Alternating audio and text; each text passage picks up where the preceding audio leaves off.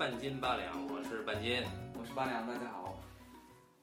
哎，八两，最近有一个消息啊，说上海大学的上海电影学院成立了。世界上不是只有一个北京电影学院吗？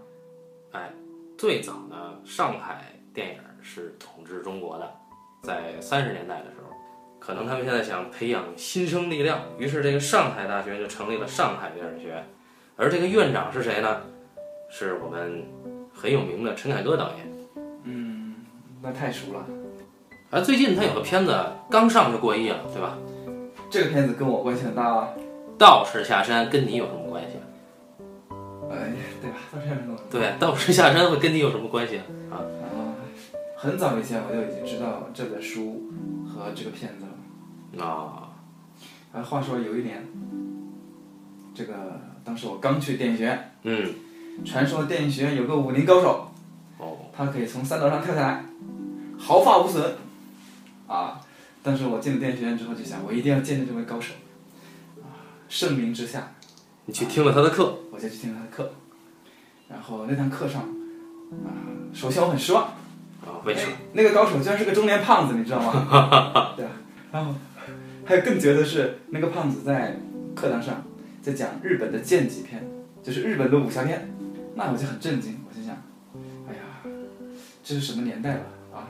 武术高手啊，在江湖上混不下去了，只能到电影学院来教课，五人从文。偏偏这个五人过了一段时间之后呢，把他的从文经历，他写了本书，你知道吗？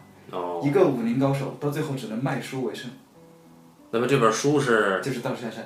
徐浩东老师呢？我觉得还是，呃，长得还是比较端正的啊。当然，无法否认他是一个胖子啊，这件事儿他是翻不了身的啊。然后徐老师呢，其实，在电影学院开课已经很长很长时间了，对吧？呃，自从他给《一代宗师》编剧之后，凡是他的课呢，大概要提前半天去占位子。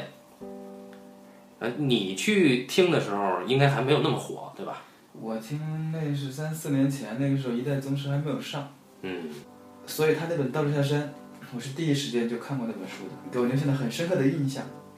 这个印象分成两个部分，第一，这个民国的故事还可以这么写；第二，这个书还可以写的这么糟糕，你知道吗？啊，就是就是一个对于自己的文笔按道理来说不应该这么有信心的人，居然写了本书出来。你怎么知道他对文笔没信心呢？一个武术高手写的文章吧，或者写的书吧，就很明显的看得出来，就有一种硬气在里边，就是拙。啊，他不像其他的人写的书，我们看过的像汪曾祺啊，啊，像这一派对于中国文字很懂的人，他们写的书，它是很圆润的。汪曾祺他不会武术啊。啊，对啊，但是一个武术高手写的书就会非常的硬气，非常的拙，很别扭。就是在我看习惯了别人的东西之后，再去看他的文字，我觉得非常的别扭。我觉得这不是一个好的小说家。哦，当然，小说是好小说，但是小说家还不是一个很成熟的小说家。那这一点直到现在，呃，这个我的印象也没有改变。他确实讲了一些很有意思的故事，包括他后面写的一些书，什么《大日坛城》啊，什么《国术馆》啊，哎，我觉得故事都挺有意思的按顺序讲啊，这国术馆其实是他写的最早的，啊，只不过出版顺序在《道士下山》后边。啊，是？我跟你的想法是相反的，啊，我其实很喜欢他的这个浊气嗯啊，就文字感觉很质重，对吧？嗯，嗯对，感觉你这个每一个字都是打出一拳，很有力量。我当时去看《道士下山》这个小说，呃，当时看这个小说的理由呢很俗，就是因为我高中的时候呢已经把古龙和金庸全看过了，啊，然后梁羽生看过一点，温瑞安看过一点，而出版社出这个小说给的宣传语是硬派武侠接脉之作，对吧？我想什么是硬派武侠？既然是武侠小说嘛，然后我就看，哎，回味一下高中时候读的嘛。就做一个比较，于是就读了《道士下山》，结果一读，哎，完全不一样，就是格调还是比金庸、古龙加起来要高很多的，这是我的印象。尤其他对文字的那种讲究的感觉啊，其实，呃，恰恰我认为他并不输于汪曾祺，所以很快我就把他列为我最喜欢的华语作家之一了。我勒个去！你这真是夸得上天去了。哎，你夸这么高之后，你有没有意识到一个问题？就是一般我们认为顶尖的小说是无法改编成电影的。你现在把它推到一部顶尖的小说的范畴之上，你就让我们的陈大师啊拍的这个片子如何自处啊？电影啊，向来是毁灭小说的，所有的电影都毁灭原著。是吗？你比如说《半生缘》，那许鞍华拍的《半生缘》能看吗？不能看啊！不说远了，就说说近的《道士下山》。其实我看这个影片之前，有很多预告片已经出来了，甚至剧照已经出来了。尤其是不是叫吴建豪吧？那小伙子，嗯，对。就吴建豪的这个造型，我就知道，一看我就明白了。啊，我不能带着原著的印象去看这个片子，所以我事先是有觉悟的。你看完之后呢？看完之后，我确实是抛弃了原著的印象，然后我看了看，光从一个影片，一个纯电影的一个商业电影的角度去看这个影片，看完之后我还是挺有收获的。哦，对我还是很有收获。赶紧谈谈你的收获。哎，首先就是，呃，凯歌导演哈，呃，越来越接地气了啊。哪儿接地气呢？审美格调啊，越来越接地气了。你比方说，郭富城对吧，在里边演一个看道观的哈。嗯，扫地，咱不知道为什么武林高手都扫地啊？你就好好扫吧，把这个樱花弄得满世界都是，这个我就不懂了，为什么中国的道观种樱花？呃，你没有明白，就是这个郭富城在向他自己致致敬了。樱花大战是吧？不，就是郭富城以前拍过一部电影叫《浪漫樱花》还是什么玩意？就是他还跳了个樱花舞，很多年前。哦，对对对对对对对对，哦，原来是这样。那应该是九十年代末期的时候有这么一部片子，就是《浪漫樱花》，有首歌，还有舞曲吧，也跳了段舞。是不是还有陈慧琳？呃，好像是张柏芝吧。啊，张柏芝，张柏芝。呃，你发现《斗士下山》里那个郭富城也跳了段舞，发现没有？他拿着那个是扫把的时候啊，那个是向谢晋致敬，我觉得。谢晋有个芙蓉镇嘛。姜文也在扫地嘛，他在传授刘晓庆怎么扫地的时候。对啊，我们影帝郭以前也是舞王嘛，是吧？以跳舞而著称，所以他用这种舞蹈式的这种方法去点醒我们的主角何安夏，这个是完全是可以接受的。要这么说的话，就是当袁华和他的徒弟在学校决斗的时候，用上了篮球，就是陈凯歌大师在向他。学生时代的篮球生涯致敬是吧？嗯，有可能哦哦哦，有可能那个地方长得很像那个老四中是吧？啊，对对对对对，很像老四路那个男篮球场。我还错怪了陈导啊。对。那有还有一个不明白的，就是一开始这个王宝强演的这个小道士，他杀了人以后呢，他把林志玲给杀了嘛？嗯。他跑到这个这个庙里面。庙里面的住持或者说方丈，应该是方丈，是王学圻演的。嗯，这当时为什么出现了一盆盆栽呀？这盆栽，然后用电脑特效一做，哗，迅速就长出了一棵很漂亮的盆栽。这个你看啊，樱花、盆栽，哎，这都是现代装修里边最恶俗的。你比如说，你要开个什么这个捏脚的，或者你要开个什么桑拿房啊。一进门你就能看见盆栽啊、樱花啊，啊，这种过度的装饰。其实，在这个《赵氏孤儿》也是陈导的嘛，对吧？啊，《赵氏孤儿》里边，赵文卓他们家，啊，《赵氏孤儿》跟赵文卓并不是有直接关系啊，演员是赵文卓，他演个将军。他们家里边那个装修啊，也是按照呃山寨版的日本庭院去装的。我们都知道，陈导其实挺喜欢。这个山寨日本文化的啊，或者山寨日本审美对他有影响，所以他他可能搞装修呢不如张艺谋，但是呃能看出他对自己的视觉是有一定要求的，对吧？所以这个这个是我看《道士下山》这部电影的收获之一啊啊，就是提高了审美品味。既然有一，肯定有二。有二啊，这里边明明有几个人应该是高人的形象，那么陈凯歌。导演给他拍成了什么样？这大出我的意料。比如说，头一个就是如松长老，在原著《道士下山》里呢，如松长老是代表了作者徐浩峰对佛教的最高肯定。这个人是来去自如，跳出三界之外，永远能够脱离轮回的这样的一个高人。而电影中呢，他选了王学圻，王学圻是非常好的演员，对吧？啊，十三爷嘛，啊，对。但是呢，当王学圻第一次露面的时候，我不知道是光打的不对，还是化妆化的不好。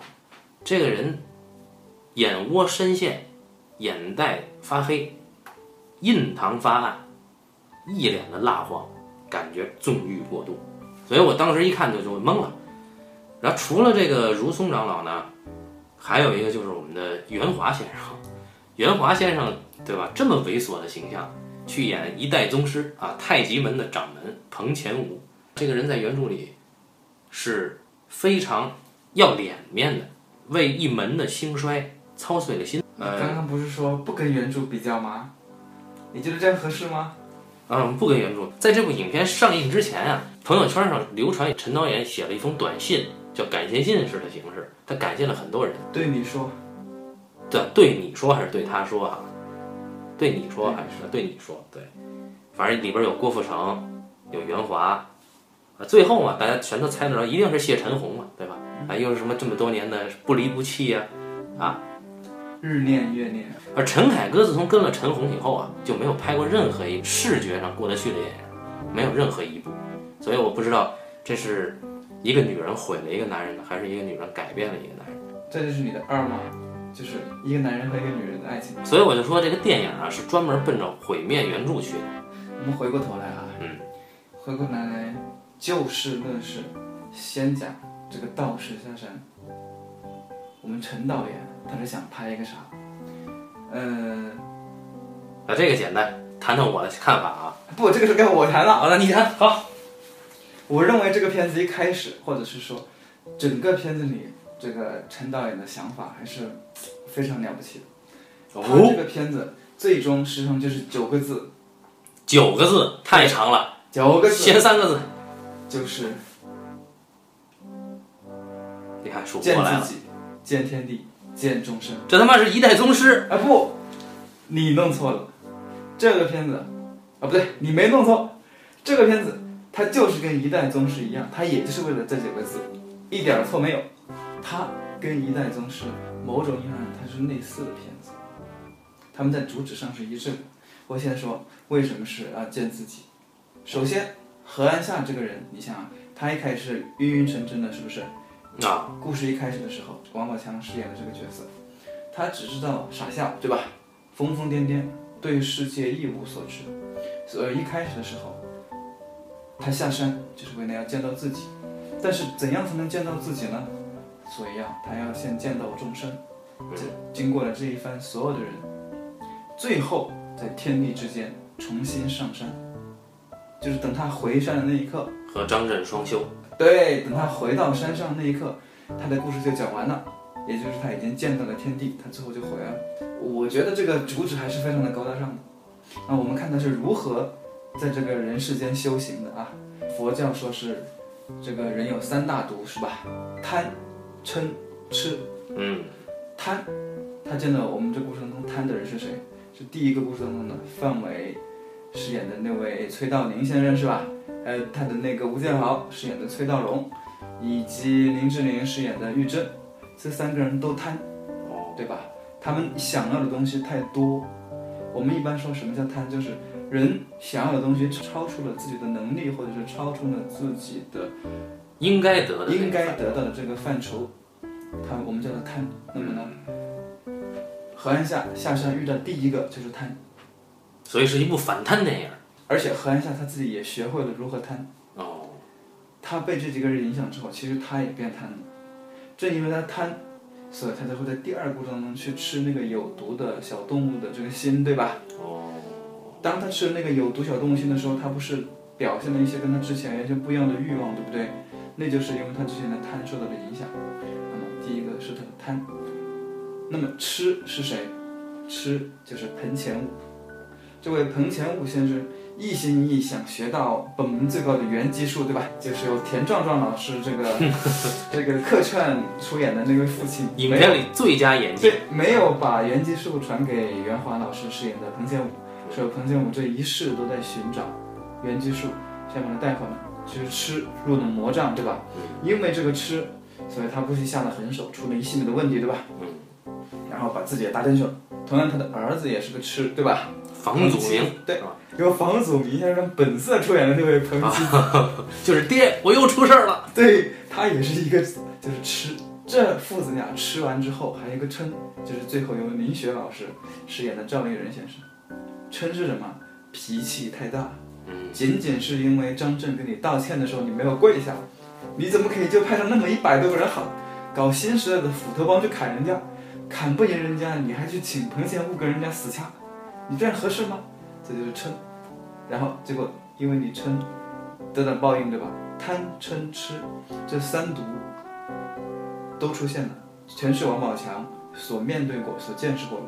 然后等到贪嗔痴全死了之后。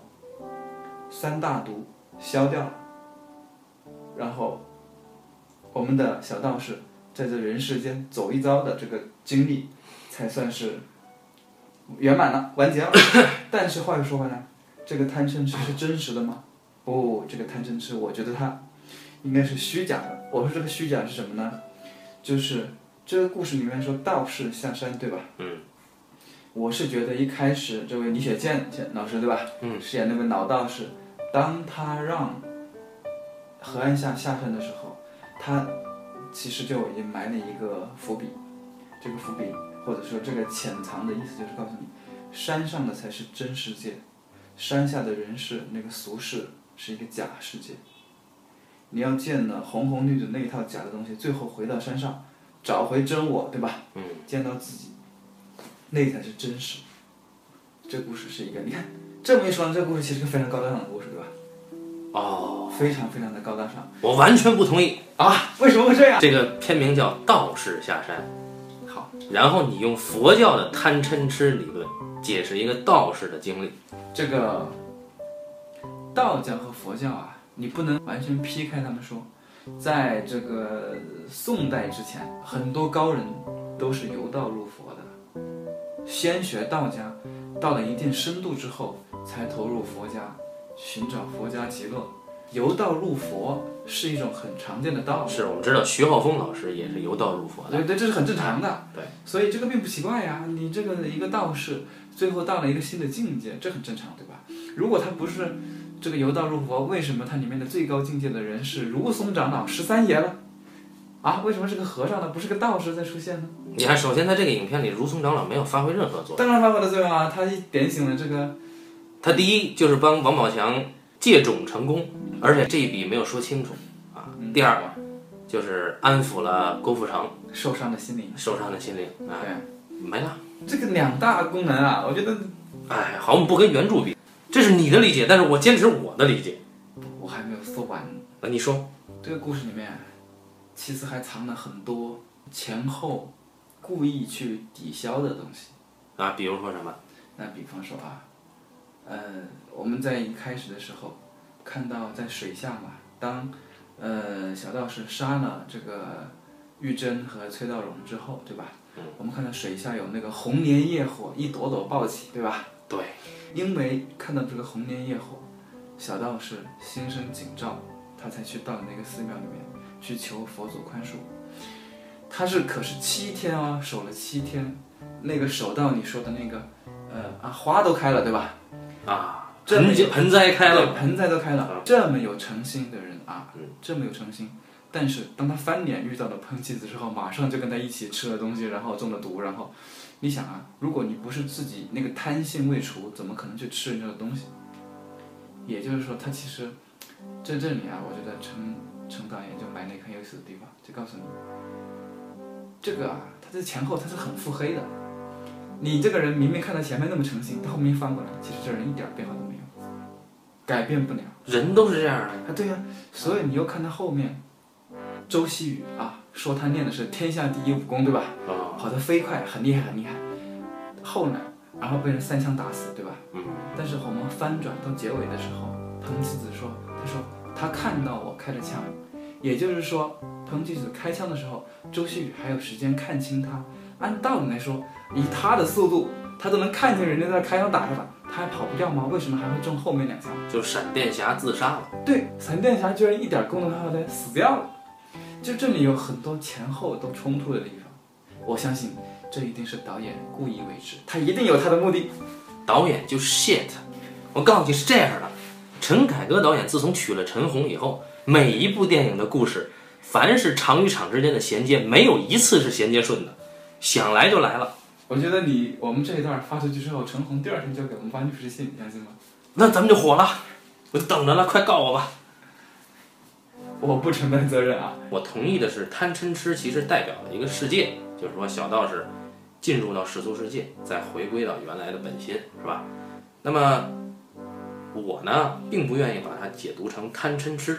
咱们都知道啊，陈凯歌导演读书不少，啊，喜欢引经据典，尤其呢有原著有珠玉在前啊，陈凯歌他怎么做？那么其实他呢，在世俗世界呢。我看呢，他是有几个人伦，也就是说，王宝强先后卷入了几场不伦故事中。首先，王宝强下山以后接触到的第一个人伦是什么呢？是夫妻，也就是范伟和林志玲扮演的这对夫妻。这是他介入到的第一个人伦事件。这对夫妻呢，实际上有他们的秘密。这个秘密，我就说这个就可以了，不能再说了。对，这个秘密引出了第二段人伦，就是兄弟。这么说可以吧？对吧？谁都知道范伟跟吴建豪扮演的是一对兄弟。通过王宝强的视角，发现这对兄弟之间也有秘密。不管是夫妻人伦还是兄弟人伦，他们都违背了在人伦之中本应该遵守的规则，全坏了。那么接下来，王宝强愤怒了，这跟他认知的世界不一样，于是他。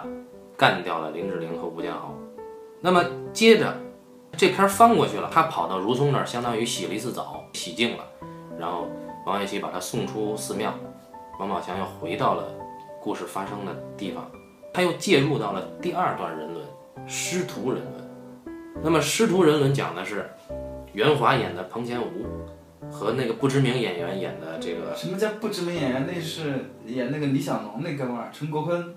哦，他是演李小龙的是吧？对啊，他在《功夫》里面不也演过那个斧头帮帮主啊？哦，好吧，好吧，他演的那个角色叫什么来着？叫赵新川。对，介入到彭前吴和赵新川太极门里面的故事，这师徒，师徒之间又有一段违背人伦的关系。徒弟偷学武功，师傅杀徒弟。哎，师傅要收回他身上的功夫，在。这段故事结束之后，王宝强又被迫介入到了另外一段故事，就是彭前吴所在的这个太极门，实际上还有一个师兄弟之间的关系，也就是郭富城饰演的周希宇和这个袁华饰演的彭前吴有一段师兄弟的，大概有二十年之久的过往的恩怨，师门之间的人伦，它不同于夫妻和兄弟。也不同于原来的师徒，它讲的是类似兄弟，甚至胜似兄弟之间的这种微妙的情感。王宝强再次经历了一个与之前不同的经验，在这段故事过去之后，震惊世界的一个人伦来了，就是已经去世的郭富城和他的知己，对吧？就是张震先生饰演的渣老板之间的这段人伦关系，纯洁的友谊出现了。对，这是。人间至纯洁的友谊啊，两个人呢，我们就不剧透了。这两个人的过去的相识、相知的相爱，对吧？他们的这个故事是由王宝强见证，所以我们可以看到有夫妻、有兄弟、有师徒啊，师兄弟啊，还有这段男男的纯洁友谊，是王宝强一一见证了。最后呢，哎，王宝强经历了这一系列的人伦关系之后。他有了丰富的世俗经验，他做出了自己的选择，由下山又变成了上山，和张震一起双修了。等一下，这里面有个问题啊，也就是说，何安夏所经历的最后一个人伦是友谊吗？他是不是友谊？友谊的界定不一样，对吧？我觉得不是的。那你说是什么？我觉得他经历的最后一段应该是复仇。对你提醒了我，最后还有一段人伦关系，就是其实我们知道杀死郭富城的是房祖名，对吧？也就是儿子出事儿，老爸担。嗯，彭天吴说你来找我啊，而最后张震发现啊，不是你杀的，是你儿子杀的。那好，我不杀你。所以王宝强最后见识到的人伦是父子情，对吧？也就是说，你最后一段经历的是什么？肯定是呃最有价值，或者是说呃最特殊的一个，对吧？嗯。那也就是何安夏所经历的最后一个人呢是负责人伦。那这么说呢？嗯，我估计你是圆不上的。我可以帮你圆上一个地方，因为我突然想起来了，就是你有没有想过，这个何安夏下山之后，先遇到范范伟，范伟问他生日是哪一天，然后何安夏说不知道，我就想知道我的生日，对吧？对。一开始何安就说我想知道我的生日，嗯后来别人我忘了是哪一位大师跟他说，说你有一天认清了自己，对吧？那就是你的生日，是郭富城跟他说的吗？对，郭富城跟他说过这个对，话。跟他说类似的话嗯，所以等到后来，哎，这个当他看认认到这个父子情感之后，他何安夏也认识了自己。他原本是没父没母的孤儿，对吧？嗯。这个他已经意识到，哎，我有一天我认识的世界，我已经其实不需要有父亲或者母亲了，这一天就是我的生日。所以我想，他把最后一个父子放在这儿，是不是也是有这个何安夏是个孤儿的原因？也许是。嗯还有一个我这个分析分得很深吧？还有一个很重要的点，我们把它补上，就是这里面没有展开的一个故事啊，是一个求子故事。有一个女孩啊，在这里边儿，她出场的形态啊，跟王宝强是一样的，就是笑。这个女孩出来就高兴，见着王宝强就笑，见着所有人都笑。她跟王宝强说的第一句话是说啊，她如果再生不出孩子，她就要被婆婆扫地出门，就被丈夫休了。嗯，说这个的时候她还在笑。可开心了啊，也不知道她为什么开心。然后王宝强就找这个如松说：“我想帮她，对吧？”嗯，我们都知道，过去这个，尤其在原著里面也给大家普及了一个知识：过去凡是去庙里边求子的，嗯，实际上是流避，是有有这样一个不良风俗的，就是找和尚借种。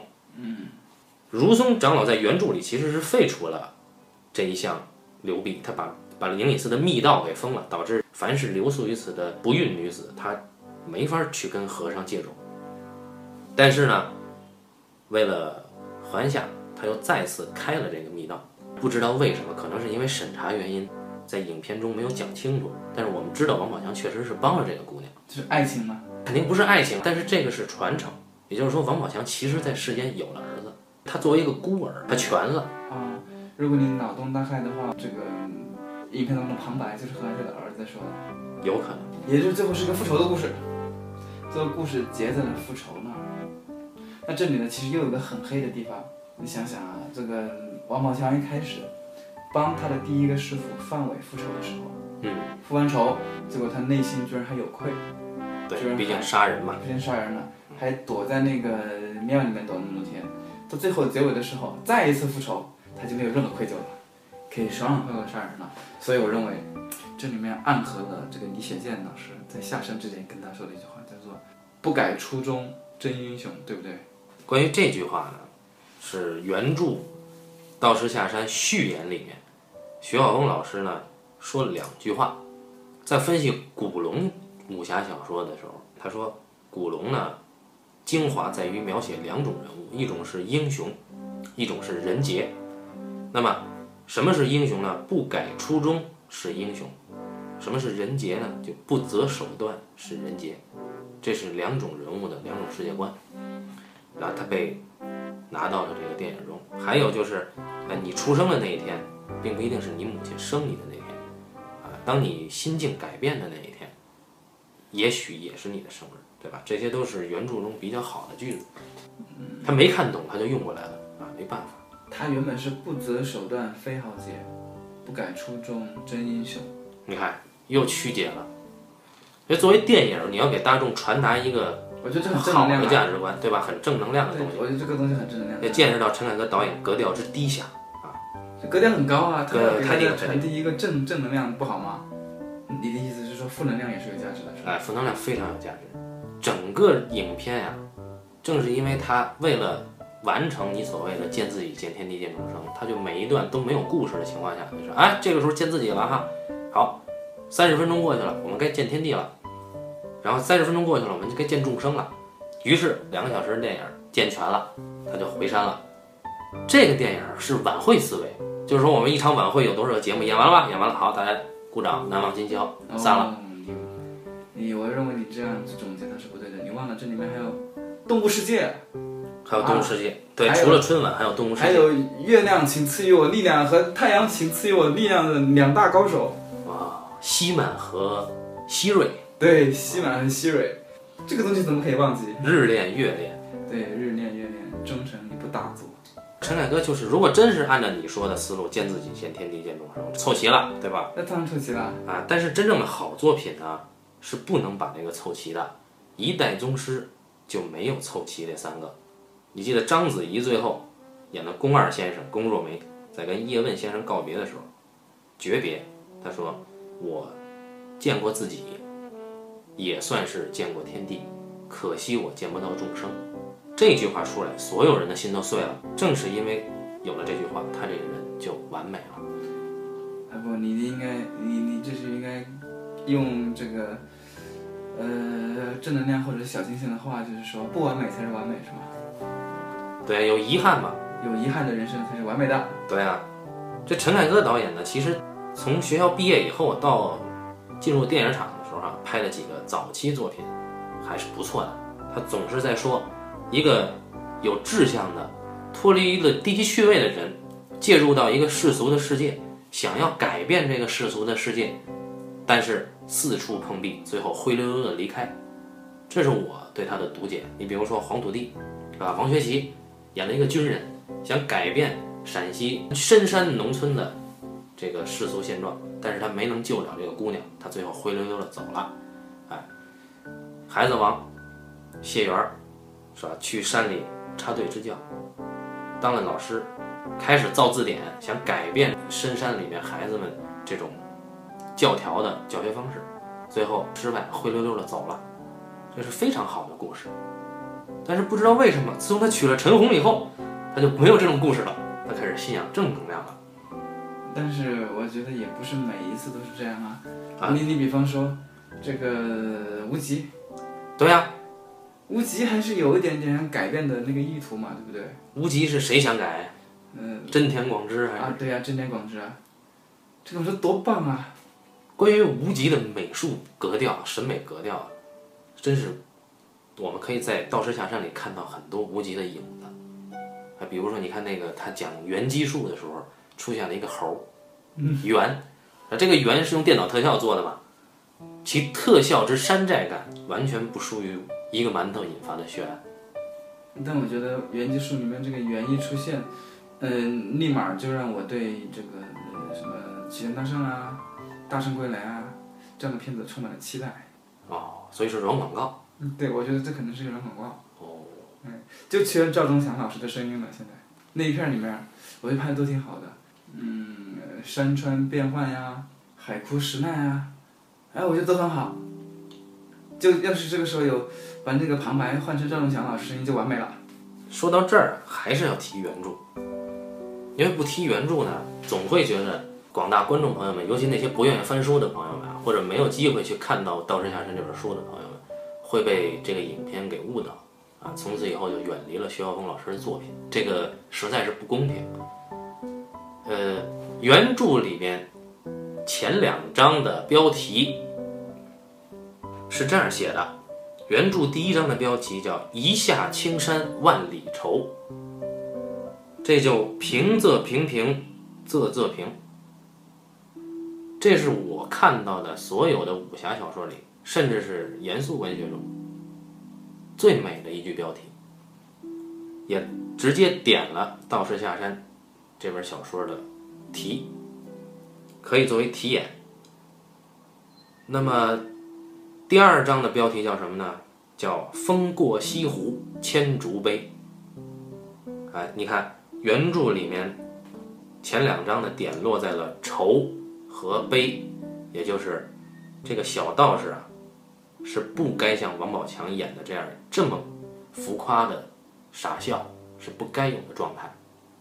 人生就是愁和悲，所以像陈凯歌导演找王宝强，不断的让他去突破自己的演技的这种导演方式，我是很鄙视的。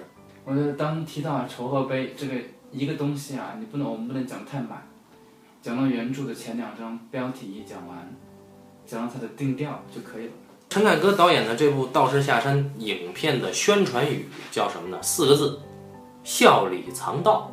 他妄图呢以一种违和的幽默感，把至玄的大道理讲出来，用很山寨的表现方式啊，这是旁白嘛？讲出来，对吧？不止旁白了，他视觉的方式非常的山寨，对吧？啊，就属于那种低劣的暴发户式的装修手段。也不知道作为总制片人的陈红给他找的是什么样的美术师美术师。就是有一天在地铁上呢，我在看曾文正公合集，就是曾国藩先生。对这位前辈高人呢，就有一段话，因为他都是他的读书的一些心得嘛，都是短都是短句。有一个短句里面他就提到了一个，他就说，呃，下笔不通，是因为义理不通，就是你人是懵懂的，东西没有想清楚，到最后你就发现无法跟人家表达出来，就最后就只能用一些干巴巴的字，完全无法说服对方。言不及义是因为义没有通，言不及义就是因为义理不义理不深。我觉得这个片子呢，照你这么说啊，哎，也可能有类似的问题。之所以要用那么多的旁白，到最后旁白全灌了一百二十分钟，那咱们也没有被他所打动，可能还就是因为义理没通，节奏失调。啊，说到这儿已经非常沉重了，但是呢，我们依然还是可以去看一看这部影片。嗯，对，大家还是依然要对陈导很有信心。这个毕竟拍片多年，而且还作为一个导演来说，还有挺长的创作生命，创作的生命。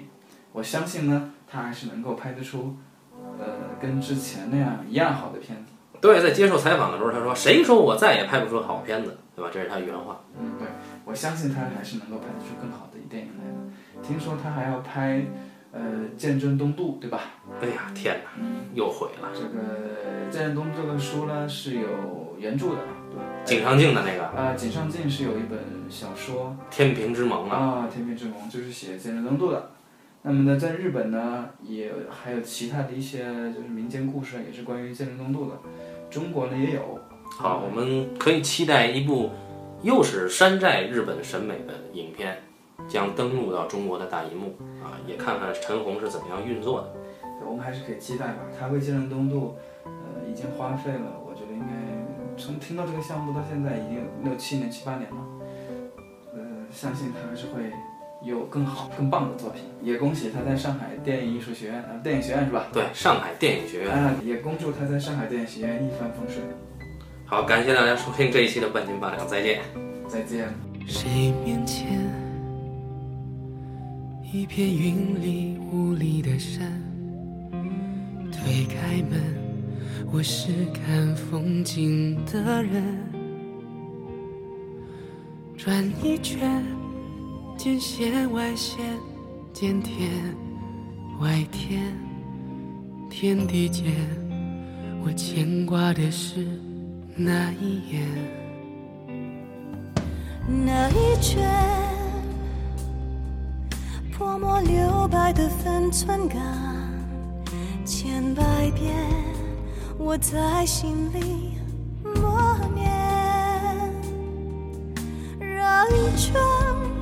那些年的舞蹈残渣，你面前始终无法说远。看一看前路，花落池边，听一听弹雨断弦，挥一挥地阔。天远，转一转，尘世凡间，只不过一念之间。你来过，我记得，便是永远。如一缕青烟挥之不去，终日缠绵。你转身，我经过，便是人间。如一滴水，连你指尖。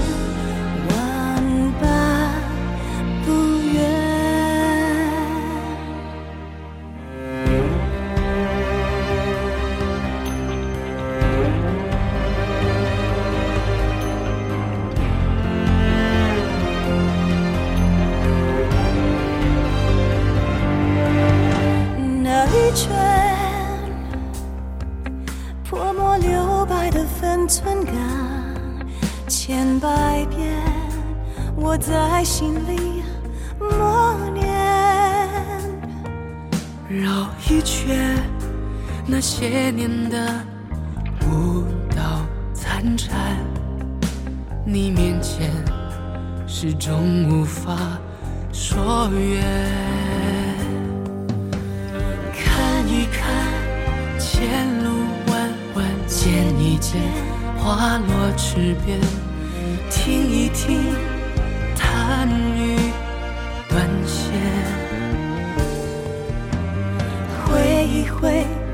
地阔天远，转一转，尘世凡间，只不过一念之间。你来过，我记得，便是永远。如一缕青烟，挥之不去，终日缠绵。你转身，我经过，便是人间。如一滴水，连你指尖，万般